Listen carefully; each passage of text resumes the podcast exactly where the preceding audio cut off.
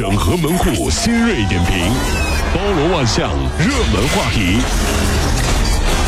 有请陶乐慕容长寿。整合鬼精神，所有的网络热点，关注上班路上朋友们的欢乐心情。这里是陶乐慕容加速度之 Tom Show。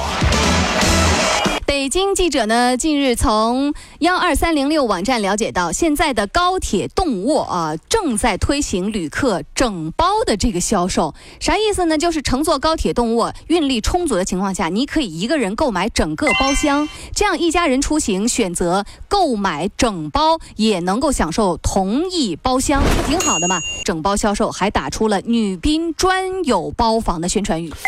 这是好事儿，你知道，因为这样的话就解决了很多单身狗的尴尬，你知道，坐过高铁卧铺的都有这种感觉吧？你单身，对面来的又是一对小夫妻，我的天，这一路零距离秀恩爱啊！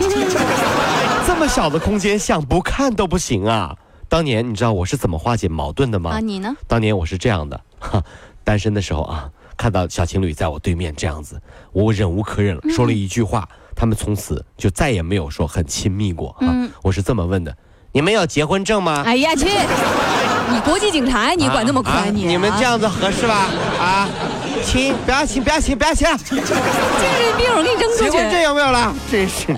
最近啊，江苏晋江一六旬的老大娘骑着电动车，突然就冲上了绿化隔离带，之后摔倒了。途经此处的顾女士赶忙就上去扶这个老人，没想到老人一口咬定是这顾女士把他给撞倒了。哎呀，哎呀，还好交警及时调出了监控录像。交警表示说，做人要实事求是，讲良心啊。首先我要说这是个个例啊，我相信咱们杭州肯定没有这样的事情。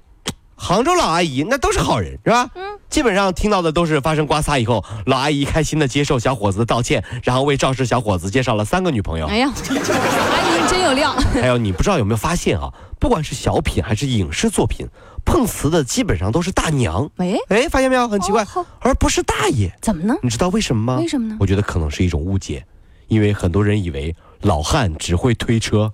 你你行不行你？来，你俩说下一条新闻。烦人！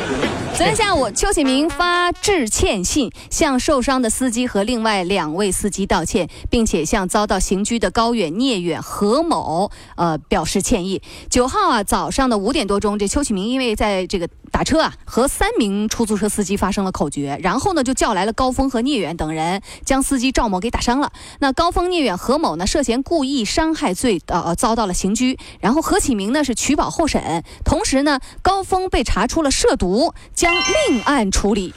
晕不晕吧？嗯，瞎讲什么哥们义气是吧？结果人家没事你看你们进去了。那有的时候还真的是造物弄人啊！你看湖南卫视《我是歌手》，是一个主持人和一位选手对决的故事，主持人火了，对吧？东方卫视《与星共舞》，一位主持人联合其他选手和别人对决的故事，嗯，主持人毁了，我们没那么好。所以这告诉我们一个道理，各位兄弟姐妹，有的时候人生的成败啊，人生的成败，不是你的平台，而是因为你的对手是谁。对吧？各位兄弟姐妹，这分析的很有道理啊！这个。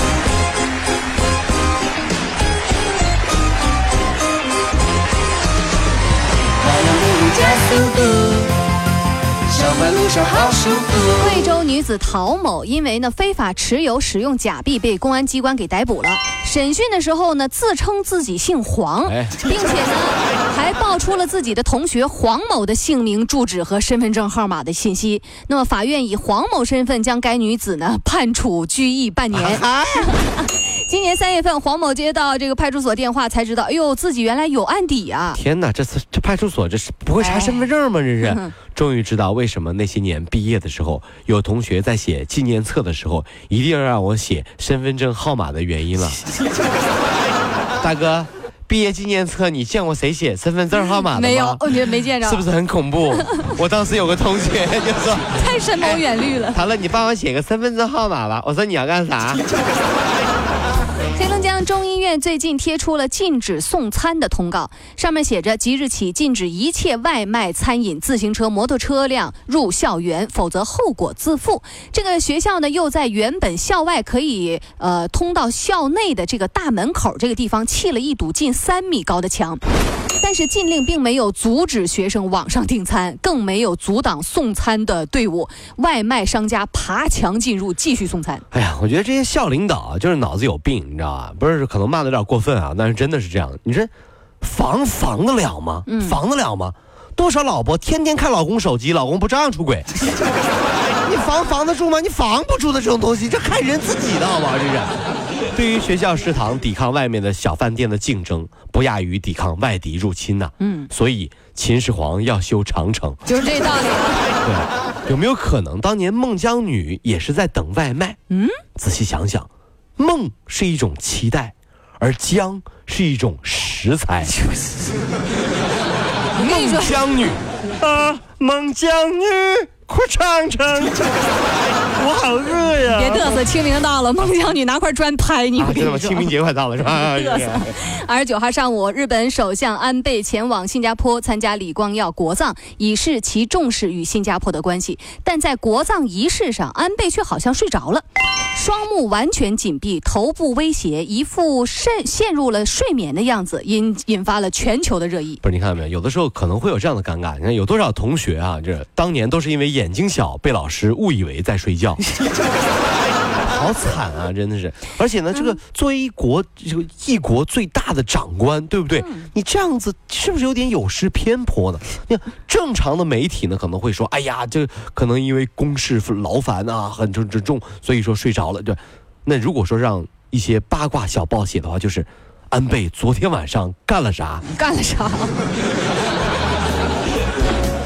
爱打麻将的美国人现在越来越多。根据美国麻协副主席表示说，现在美国有大约一百万的麻将迷，大部分是女性，年轻人还越来越多。不少人打电话去图书馆询问能否提供麻将场地以及麻将老师，这使得图书馆负责人呐这个不胜其扰。他们说啊，感兴趣的人太多了，但是我们需要老师。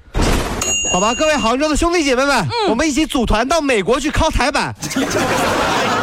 他们美国人哈，哪怕麻将打得再好，也不会参透咱们中国人麻将的精髓。哦，我们中国人打麻将叫打麻将吗？叫打牌吗？根本就不是，这是一种社交。嗯，你明白一个道理吗？外国人不懂的，跟领导打麻将要学会输。没，跟丈，跟那个岳父打麻将，嗯，要学会赢。得掌握好火候，你知道吗？你知道吗？这中国人很厉害，外国人你懂吗？你真是。